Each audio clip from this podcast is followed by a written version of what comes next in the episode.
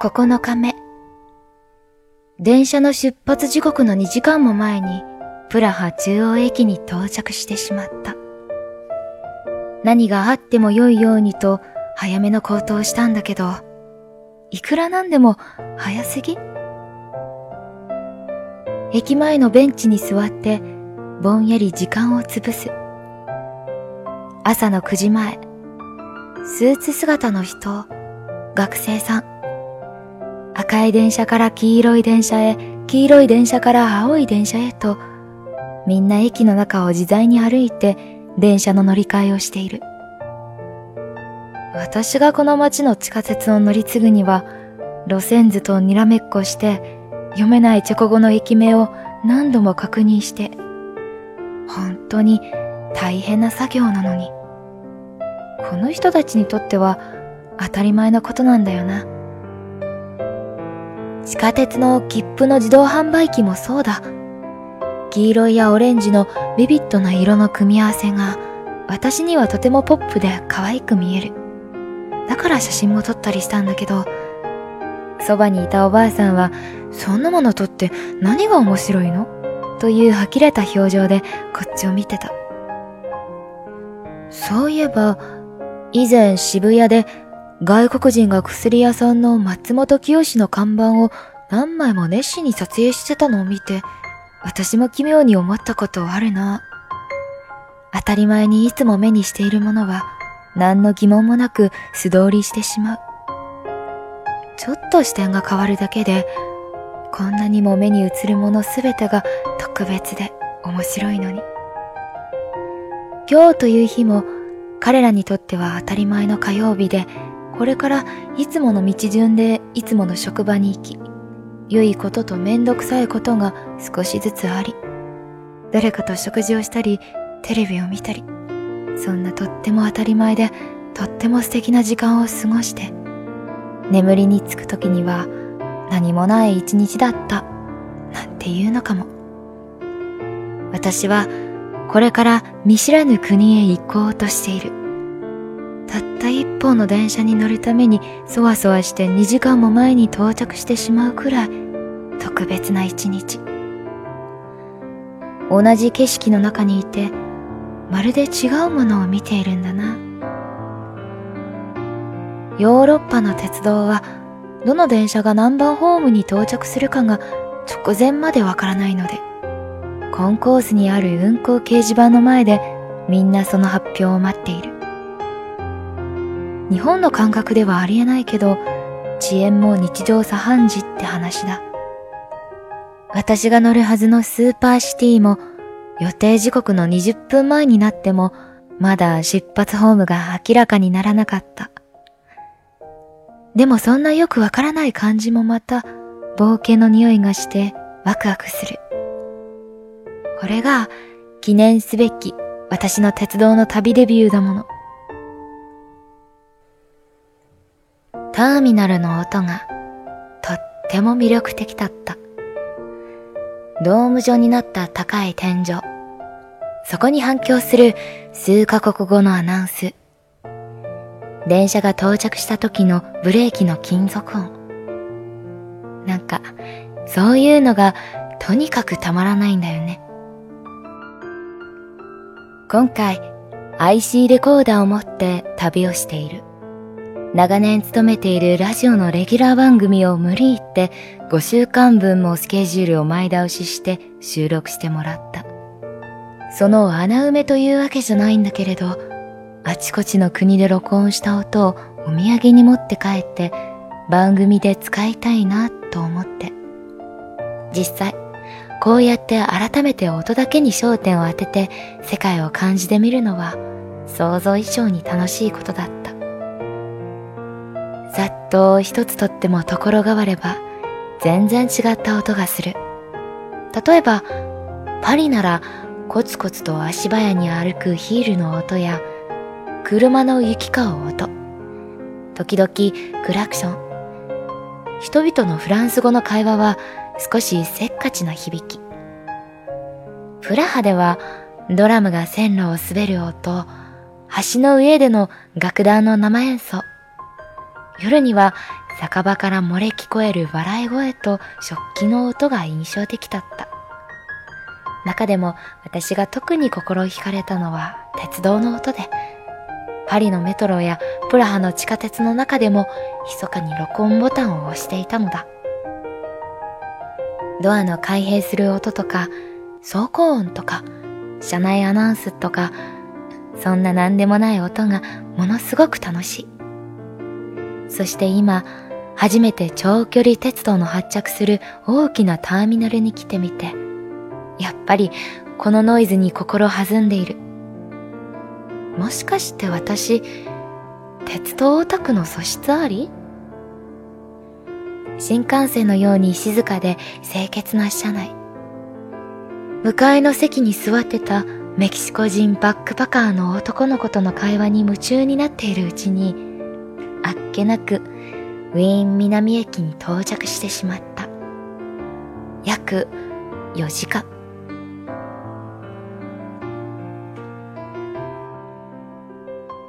ウィーン南駅からはリングと呼ばれる環状のトラムに乗り、いつになくスムーズに宿まで到着した。珍しく一度も道に迷わなかったってこと。おー、なんか私、旅慣れてきたんじゃないの？といい気になってたら、いざチェックインする段になって予約が入っていない。今日は満室で泊まれないって言われてしまった。そんなはずない。昨日ネットでちゃんと予約したのに。よく調べてみてもらったところ、なんと私のミスで一月間違えた申し込みをしていたようだ。大失敗。結局、近くにある別のホテルを紹介してもらい、なんとか寝床は確保したんだけど、そこへ向かう道はやっぱり迷った。そして楽しみにしていたバスタブはまたもお預け。スーパーシティは新幹線に似ています。近代的で静かだし、車内も広々。チェコ鉄道の中でも新鋭の看板列車らしいです。名前はスメタナ号。車内アナウンスのチャイムはスメタナのモルダウのメロディーでした。プラハ中央駅からウィーン南駅までは約4時間。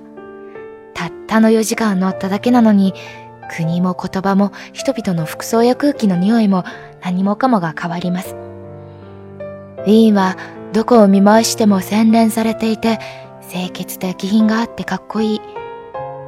でも、今はちょっとだけ、それがこそばゆい。プラハの素朴で気取らない空気に慣れてた私には、なんだか眩しすぎて、田舎娘が急に都会に出てきちゃった的な気恥ずかしさ。おしゃれな女の子とすれ違うたび、隠れてしまいたくなります。左肩だけが真っ赤に日焼けしてる、色気ゼロな私。まあ、もともとゼロだけど。オーストリアの公用語は何語か知ってますか？ドイツ語です。私はここへ着いてから初めて知りました。こんにちはが、グーテンターク。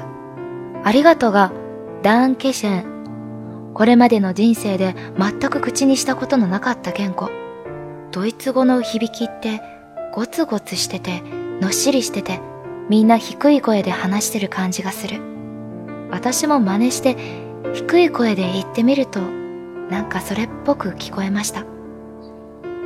さっき郵便局へ行って小包を出したんですが、局員のおばさんがずっと眉間にシワを寄せていて、とっても怖く見えました。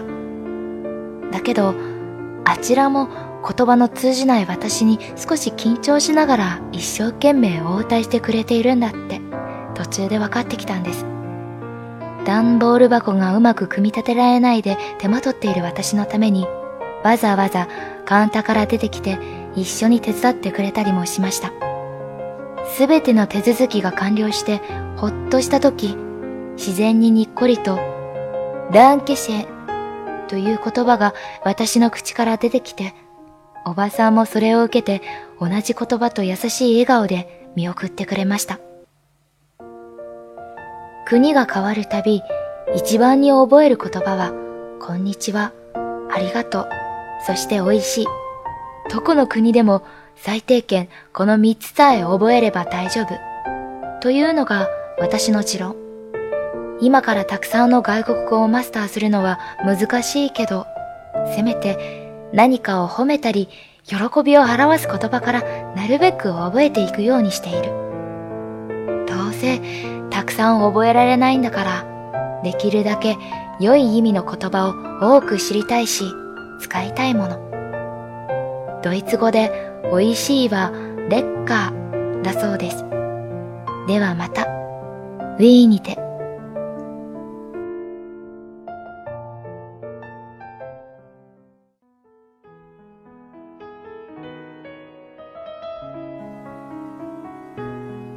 一人旅に行くというと、みんなまず、言葉をどうするの？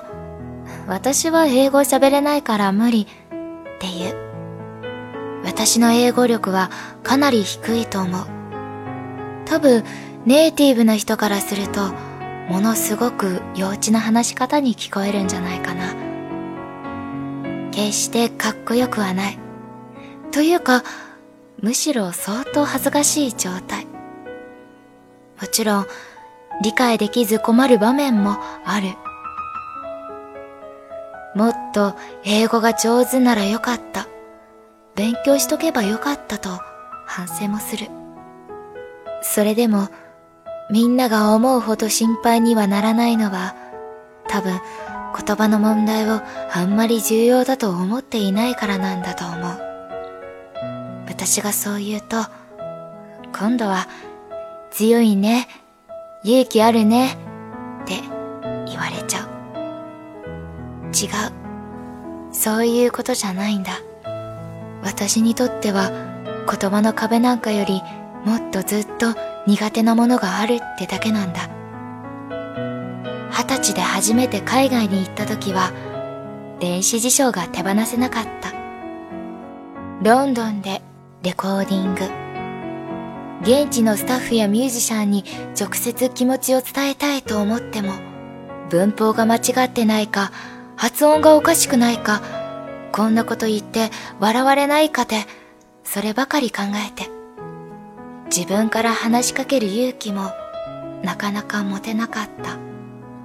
だけど、彼らは私の英語力にお構いなく、どうしたい？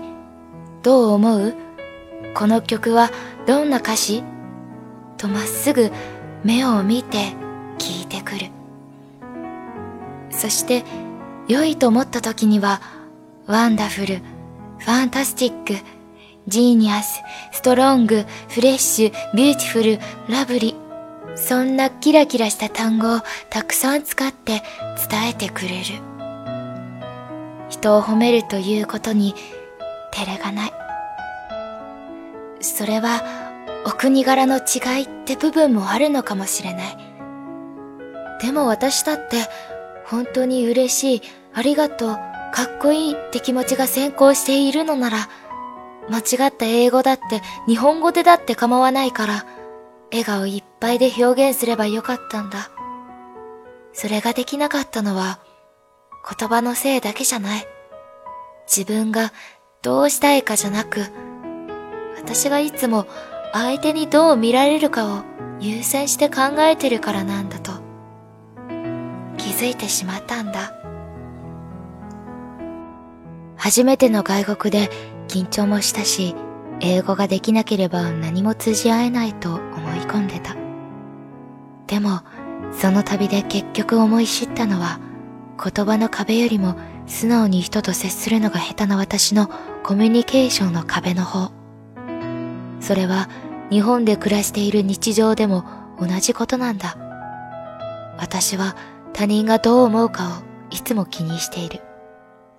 誰かのために言葉を選んで、誰かの望む答えをしていくことが自分のしたいことだとずっと思い込んできたところがある。結局私、すごい格好つけたかりなんだと思う。いつも誰かに認めてほしい。褒めてもらいたいって願望が人よりも強いんじゃないかって気がする。かっこいいと思われたい。少しでも尊敬されるような人間になりたいっていう気持ち、他の人にもあるのかな。しかも、たちが悪いことに、私はそういうところを隠そうとしているし、自分でも見ないふりをしている。さも、全然他人のこととか気にしないんで、みたいな余裕な態度をとりながら内心ビクビクしている。こんな思いにとらわれてしまうのは、多分、とことん自信がないからなんだってこともわかってるんだ。自分に自信がある人は、きっと人からどう思われようと気にならないはずだもの。かっこ悪い。悔しい。わかっちゃいるんだけど。あれからたくさんの国に行った。一人でも行った。ホームステイもした。その度に思う。外国で言葉が通じない時に感じる疎外感は、同じ日本語で話しているのに自分の気持ちがうまく伝えられない。人と腹を割って分かり合えないと思う時のそれに比べたら、どうってことない。私は英語が喋れないことよりも、自信のなさを取り繕ってかっこつけていることの方がよっぽど恥ずかしい。こうやって一人になりたい願望が強いのは、正論ぶったことばかり言ってる学級委員みたいな自分から少し解放されて楽になりたいからなのかも。いや、もしかしたらその逆で、徹底的に言葉というツールを自分から取り上げた環境でどれだけ気持ちを外にぶつけられるか試していじめて鍛えたいのかも。でも、作詞をしている時や文章を書く時だけは真実の自由になれるのに、誰のためでもなく自分のために正直に思いを言葉にできるのに、自分の中から生まれる言葉に堂々と責任を持っていられる。だから、本当はできるはずなんだ。一人で内側にこもって書くときだけじゃなくて、声や態度でも外に向かってちゃんと思いを伝える術が私にもあるはずなんだ。私なりに思う世界共通三大良い言葉。こんにちは、ありがとう、美味しい。入り口はいつもそこ。世界中どこだって挨拶することとお礼を言われることと美味しいものを食べることが嫌いな人はいないもの。